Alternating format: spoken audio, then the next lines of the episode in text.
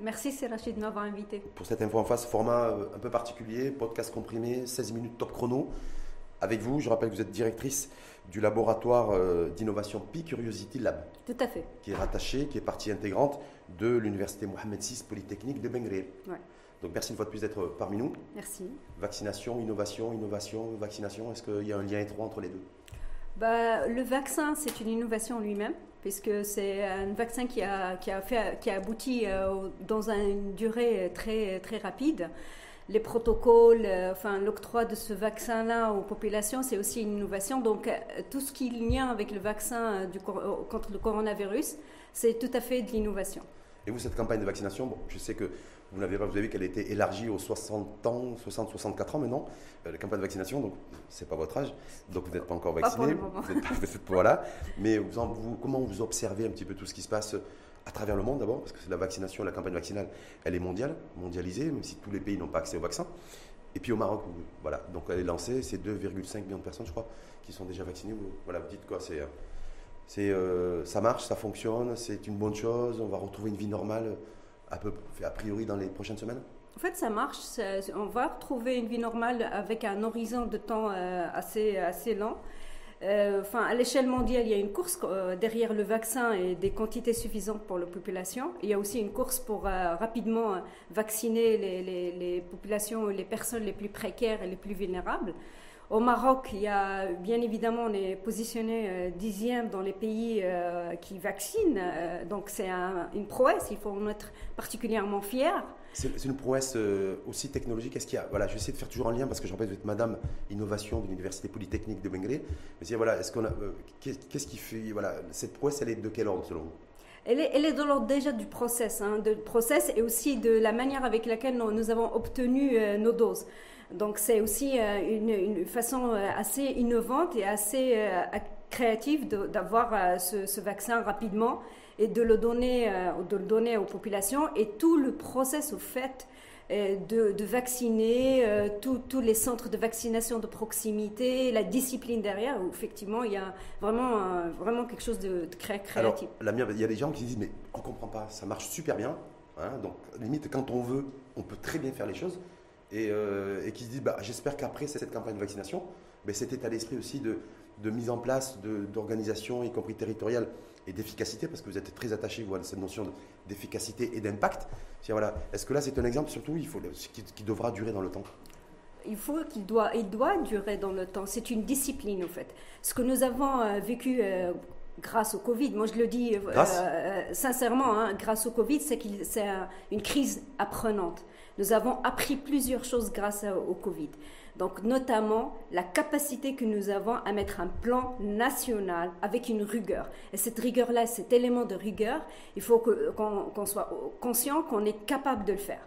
Donc tous les sujets ou tout ce qu'après le Covid, Inch'Allah, ben, il faut absolument garder cette espèce de dynamique et de discipline euh, et cette rigueur-là.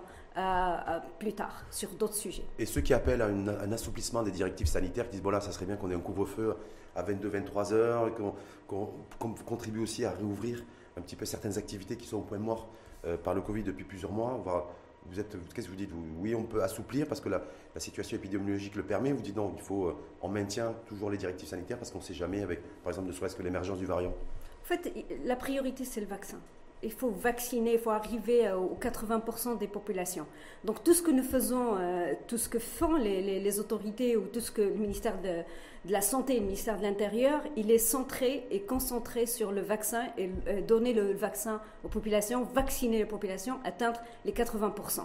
Donc tant qu'on n'y arrive pas, je ne pense pas qu'il est nécessaire d'assouplir. Il faut bien évidemment réfléchir rapidement à un plan de relance économique, à les ouvertures, au déconfinement. Les gestes barrières vont rester, le port du masque, enfin, la, distanciation, euh, sociale, la distanciation sociale et aussi euh, les, gestes sanitaires, il faut, il faut les garder. Est-ce que ces gestes-là, parce que vous faites, vous y faites une fois de plus référence, est-ce que ça c'est un frein à l'innovation et à la créativité? Quand on se dit, quand on est euh, on, a passé une séquence où on était tous confinés, on s'est déconfiné progressivement, mais on s'est dit, voilà, il y a toujours un couvre-feu, il y a toujours des directives sanitaires qui impactent aussi l'individu avant tout, psychologiquement. Est-ce que du coup, on se dit peut-être que ben, depuis un an, est-ce qu'on a perdu en, créativité, en innovation? Euh, la créativité ou l'innovation, par son essence, elle est, elle est générée où? Quand il y a une contrainte, ou il y a une difficulté ou un problème. Donc quand on a un problème ou un challenge ou une difficulté, c'est là où on devient ingénieux et on devient créatif et on trouve des nouvelles solutions, de nouvelles réponses à ces, euh, ces problèmes-là. Donc non, la, crise Covid ou la Covid ou tout ce que nous avons euh, vécu dans le Covid, c'est tout à fait euh, une source de créativité. Nous avons vu des masques intelligents de mesure de la température. Nous avons vu euh, des, équipements euh, qui tracent et des, outils digitaux qui tracent les cas contacts, les cas, enfin, les, cas qui sont sains. Donc, la crise ou le Covid ou l'innovation, plutôt l'innovation, elle, elle, vient des problèmes, elle vient des contraintes. Donc, c'est la source. Donc, une fois de plus, on va dire quoi? Merci Covid? Grâce au Covid, puisque vous l'avez dit tout à l'heure Oui, grâce au grâce Covid. Au COVID? merci Covid. Ça veut dire quoi? Ça veut dire que l'innovation, parce qu'on va revenir sur votre activité, sur le je rappelle que vous, dirigez le, laboratoire d'innovation Picurity Lab à l'Université Polytechnique de, de Donc, nous dire concrètement, on va faire une immersion avec vous dans ce laboratoire, innovation RD et RD innovation. Mais de se dire, est-ce que là, du coup, le champ et le spectre de l'innovation chez nous, avec le Covid ou grâce au Covid, va être beaucoup plus large, selon vous? Tout à fait, il va être beaucoup plus large il y a une prise de conscience nationale à tous les niveaux, les ministères, les, universitaires, les étudiants, qu'il faut un effort d'innovation, de créativité à, l'échelle nationale. Parce que c'est en lien aussi à notre réponse stratégique à certains problèmes. Il y a eu un confinement à l'échelle euh, internationale, donc il y a eu une rupture de, de capacité d'accès à certains marchés, donc il fallait générer euh, des productions localement. Donc il fallait générer la manière à faire, euh, régénérer ou redéfinir la manière avec laquelle nous fonctionnons. Donc au sein de, notre laboratoire, euh, enfin, c'est un laboratoire d'innovation qui est au sein d'une université qui est extrêmement lié à, à, la recherche scientifique, mais pas seulement. Il est lié aussi à des contraintes euh, des entreprises, il est lié à les contraintes des autorités, des institutions publiques, parce qu'on fait le lien, et ce lien-là, il est aussi important. C'est-à-dire secteur public, privé. Donc le, transfert, en fait, le Maroc qui se transforme et qui va se numériser progressivement, l'université Mohamed VI Polytechnique et vous, qui êtes à la tête de, ce laboratoire, je le rappelle, d'innovation Picurosity, vous êtes, vous êtes la solution la proposition, euh, forte proposition en termes de solutions technologiques, c'est ça? Nous sommes une solution parmi d'autres. Hein. Nous sommes une solution, nous apportons une solution, nous, sommes, nous avons un focus euh, pour trouver des solutions. Bien évidemment, euh, il faut travailler en écosystème, il y a un écosystème, il faut avoir une dynamique écosystémique pour que l'action et l'impact et les résultats que nous voulons atteindre soient finalement atteints. Donc euh, oui, on a un focus, on a un travail à faire. Nous avons le focus particulièrement de créer des services innovants pour la population. Services publics innovants. services tout azimut, services de transport, services d'éducation, services de santé. Par exemple, si vous voyez les plateformes digitales d'intelligence d'éducation, bah, au fait, il faut, il faut trouver de nouvelles façons d'éduquer les enfants à travers l'outil digital, mais pas seulement. Il y a d'autres outils qu'il faut utiliser notamment. Et vous êtes organisé comment dans ce laboratoire? Il y a des ingénieurs IT qui ont été recrutés, qui ont été formés? Ils sont au nombre de combien et comment, ça se passe, vous, en interne? Nous sommes une riche, au fait. Nous avons euh, des, des, profils très diversifiés. Nous avons des profils qui font de l'accompagnement des porteurs de projets, parce que les porteurs de projets, ou les start ou les entrepreneurs, ou les, ce sont des aspirants entrepreneurs, ce sont des gens aussi qui innovent. Donc nous avons des profils qui accompagnent, nous avons aussi une équipe de recherche et data, euh, data science, et nous avons aussi euh, une équipe d'innovation qui dirige les programmes d'innovation, mais en lien avec, bien sûr, avec des scientifiques, avec euh, beaucoup d'implication de, la recherche scientifique. Donc, parce que pendant très longtemps, on présentait l'université de Bengré Mohamed VI Polytechnique, en fait, d'une petite Silicon Valley à la marocaine. Est-ce que c'est ça en fait Tout à fait, c'est la Donc ça crée, ça innove. au, service, au service de l'administration et au service du secteur privé. Le secteur privé au service aussi des communautés et de la population. Nous avons un engagement communautaire assez particulier. C'est-à-dire engagement communautaire, c'est quoi? C'est du fait du RSE de proximité? C'est euh, ça en fait, je sais pas Enfin, non, non, pas du tout. Hein. Au contraire, hein. c'est d'intégration des solutions euh, auprès des communautés, d'intégration de solutions, typiquement une plateforme euh, de, commerce pour les artisans. C'est une intégration de solutions qu'on met euh, auprès des coopératives ou des artisans. Vous agissez beaucoup, je crois savoir, dans le monde rural. Oui, tout à fait. C'est ça? C'est beaucoup plus que le monde urbain euh, J'ai un focus, nous avons un focus dans le Pécurosité Lab dans le monde rural. Pourquoi? Parce que 80%, 90% de notre territoire est la rural. Nous ne pouvons pas penser à un développement inclusive, durable dans notre pays sans réfléchir à comment on développe ces territoires. Il est le grenier. Il nous livre de la nourriture, des légumes, de la viande. Donc il nous donne, dans le milieu urbain, il nous donne des, enfin, de quoi se nourrir. Donc il faut le servir différemment. Et il y a des problèmes, il y a des, des, enfin, il y a des problèmes et des challenges. Et donc, à partir du moment où il y a des problèmes et des challenges, il y a des opportunités mmh. d'innover. Mais ça veut dire quoi l'innovation? Ça permet quoi De faire grandir l'individu? Parce que je vois qu'il y a une vision d'ailleurs hein, qui a été déclinée dans le discours officiel de la plus haute autorité il y a quelques temps, quelques années, de créer, de, en tout cas de faire en sorte qu'il y ait l'émergence d'une classe moyenne dans le monde rural. Est-ce que c'est dans ce sens que vous travaillez? Et ça, c'est ma première question. Et la deuxième, c'est de dire est-ce que du coup, toutes vos, actions et tous vos services innovants, c'est d'abord l'innovation humaine? Parce qu'on se dit euh, créer des ponts, des infrastructures, ça grosso modo, on arrive à le faire, on l'a fait, on le fait depuis des années. Mais travailler sur l'individu, vous qui êtes passé, je le rappelle aussi, par un passage capital humain à, l'OCP, l'OCP où à l'époque c'était une séquence très charnière avec des départs massifs à la retraite où il y avait de nouveaux recrutements. Est-ce que c'est ça en fait le, le, dessin global? En fait, pour répondre à la première question qui est faire émerger une classe moyenne, oui, euh, les entrepreneurs ruraux, les jeunes ou les, les, jeunes filles ou les jeunes euh, garçons ou, les, moins jeunes hein, euh, qui veulent entamer des projets entrepreneuriaux pour le monde rural, en fait, nous leur apportons de l'accompagnement et de l'accès au marché et l'accès à des bons de commande. Donc effectivement, c'est un sujet. Euh, l'agriculture est, le socle commun de l'activité économique dans le monde rural, mais il faut tout autour créer une dynamique de service, une dynamique de transport, supply chain, l'accès au marché. Donc réinventer tout cela, et bien évidemment en intégrant l'humain, l'individu au centre. Comment pour intégrer l'humain? Parce que jusqu'à présent, on n'a pas toujours été très bon, nous, au Maroc, là-dessus. Euh, pour intégrer l'humain et faire grandir l'humain et faire en sorte que l'humain soit partie prenante du développement de son territoire, de sa région, via les technologies. Au fait, euh, on arrive rapidement à le faire. Juste, on, euh, enfin, on, arrive au Maroc, on arrive à le faire parce que l'empathie, l'aspect de la place de l'autre et vraiment de connaître ses besoins, ses, attentes, ce qu'il pense, ce qu'il dit, au fait, c'est un exercice que nous savons très bien le faire. Et dans le laboratoire, on le fait régulièrement parce qu'il faut, euh, à partir, c'est le point de départ. C'est quand il aspire, quand il parle de ses aspirations, de ses besoins, qu'on modélise cela. Et on modélise et ça fait sortir des actions à mettre en place. Et ces actions-là, est-ce qu'elles s'intègrent? Parce qu'il y a autre chose, là où le maillon faible chez nous, c'est aussi de faire converger en fait tout ce, qui, tout ce qui se fait. Il y a beaucoup d'acteurs qui font, mais chacun un petit peu dans son coin. On a toujours des problématiques pour faire converger, comme les politiques publiques. Donc je me dis, est-ce que l'action, ce que vous menez vous, sur les territoires, dans le monde rural, est-ce que c'est aussi en symbiose et en synchronisation avec ce qui est fait par d'autres acteurs publics ou privés euh, Moi, je le modéliserai en tant qu'écosystème naturel. C'est comme la forêt. Chacun a un rôle. Et chacun, euh, la petite fourmi a un rôle, le grand arbre, il a un rôle. Donc chacun a un rôle. À partir du moment où on est concentré sur son rôle et sur son impact et le résultat qu'on obtient, au fait, la dynamique écosystémique devient naturelle. Et donc, il y a une, effectivement, il faut se concentrer, il faut euh, remplir son rôle, être drivé par l'impact et par les résultats. Et donc, et chacun d'entre nous va contribuer. Être très ouvert, parce que quand il y a d'autres, euh, intervenants, d'autres acteurs, il faut être ouvert à, leur opinion. Il faut les intégrer. Il faut leur donner la chance aussi d'exprimer, leur action. Et donc, du coup, on pourra avoir une synergie d'ensemble euh, comme un écosystème naturel. Mmh. Vous disiez tout à l'heure que vous étiez orienté aussi euh, bon, public avec l'administration en matière de, de, proposition de solutions innovantes, mais également le secteur privé. Le secteur privé qui a la particularité d'être euh, ben d'être sous-robotisé, d'investir au niveau de la recherche, développement et l'innovation. L'investissement est très faible. On n'est pas encore. Il y a des grandes entreprises qui ont pris le lead là-dessus, qui ont commencé parce qu'elles n'ont pas le choix non plus. C'est un souci de compétitivité et d'efficacité. Par contre, la PME, voilà, c'est un peu difficile.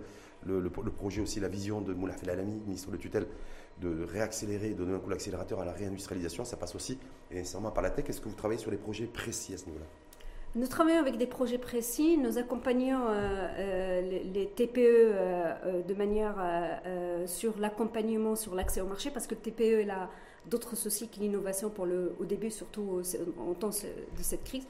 Il faut un fonds de roulement, il faut, enfin, il faut accéder à un marché, il faut avoir des clients et tout. Cette partie de l'innovation, il y a un retard qu'il faut qu'on remplisse. On est, on est bien d'accord là-dessus. On est classé, alors 0,8% euh, de notre PIB. 0,6% du PIB, la part du PIB dans l'innovation, recherche et développement. Recherche et développement. Alors que la moyenne dans la, dans la région, c'est 0,9. Alors, la, alors, la moyenne mondiale, c'est 2,2. Hum. Donc, on a du retard. Donc, par rapport à la recherche et développement, la recherche technologique, le transfert technologique, on a du retard. Mais on est conscient qu'il faut le remplir maintenant, en 2021. Donc l'effort, il doit se faire à tous les niveaux, euh, euh, que ce soit au niveau des ministères, que ce soit au niveau des grands groupes et des entreprises, mais aussi des petits groupes et des petites entreprises. Il y a un principe de, de, consolidation, enfin d'effort collectif qu'il faut avoir, un effort collectif, et quand je parle bien d'effort, les grands payent peut-être pour les petits, mais les petits vont générer de, de, la richesse pour les grands. Donc il faut, il faut avoir cette dynamique autour de l'innovation. Mais ça, c'est parce que c'est pas, pas simple ça. Ça, c'est pour vous, c'est le principal défi, c'est-à-dire que l'innovation doit être au centre de, de, fait, de permettre à tout cet écosystème, grande entreprise, moyenne entreprise, TPE, start-up, en fait, qui, qui, se retrouve autour de l'innovation. Tout à fait. Tout à fait. Mais là, ça, va demander beaucoup de travail parce qu'on dit que culturellement, on a beaucoup de mal à, percuter sur, sur voilà, l'innovation, investir dans la recherche et développement ou dans le capital humain. Pour certains, c'est une dépense et ce n'est pas forcément un investissement. Bah, écoutez, c'est de l'investissement et je pense qu'on est, on est, on est conscient de cela. Toutes les entreprises qui ont eu des difficultés actuellement se sont réinventées pour accéder au marché. Ils ont mis en place des plateformes, des, euh, enfin, des, des, centrales d'appel téléphoniques. Donc, c'était une nécessité, hein. mais la nécessité, euh, elle peut continuer dans le temps. Donc, on, parlait tout à l'heure, est-ce qu'on va ouvrir, ne pas ouvrir, déconfiner, ne pas confiner, assouplir les. Donc, la question fondamentale, c'est comment je me réinvente.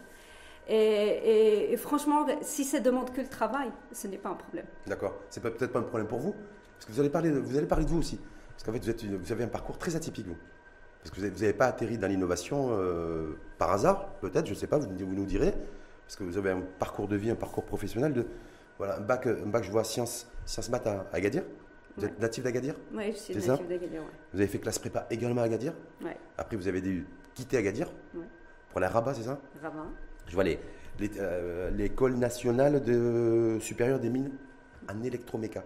Parce que là, vous nous parlez depuis 10 minutes, 12 minutes d'innovation, mais en fait, vous êtes passé par l'électroméca. Comment, on fait, comment on fait pour passer de l'électromécanique à, piloter un, laboratoire en charge de, de l'innovation et de la promotion de l'innovation et de la recherche et développement? Bah, écoutez, c'est assez cohérent. Hein. L'électromécanique, oui, bien sûr, hein. c'est de l'ingénierie. C'est quoi le lien entre l'électromécanique et l'innovation? C'est de la conception et c'est du design. À partir du moment où tu fais de la conception et du design d'équipements électromécaniques, bah, au fait, tu fais de la conception et du design de nouveaux projets innovants. Il y a une cohérence hein, là-dessus. Il y a une discipline à avoir. Donc, la discipline, on l'apprend dans les classes préparatoires.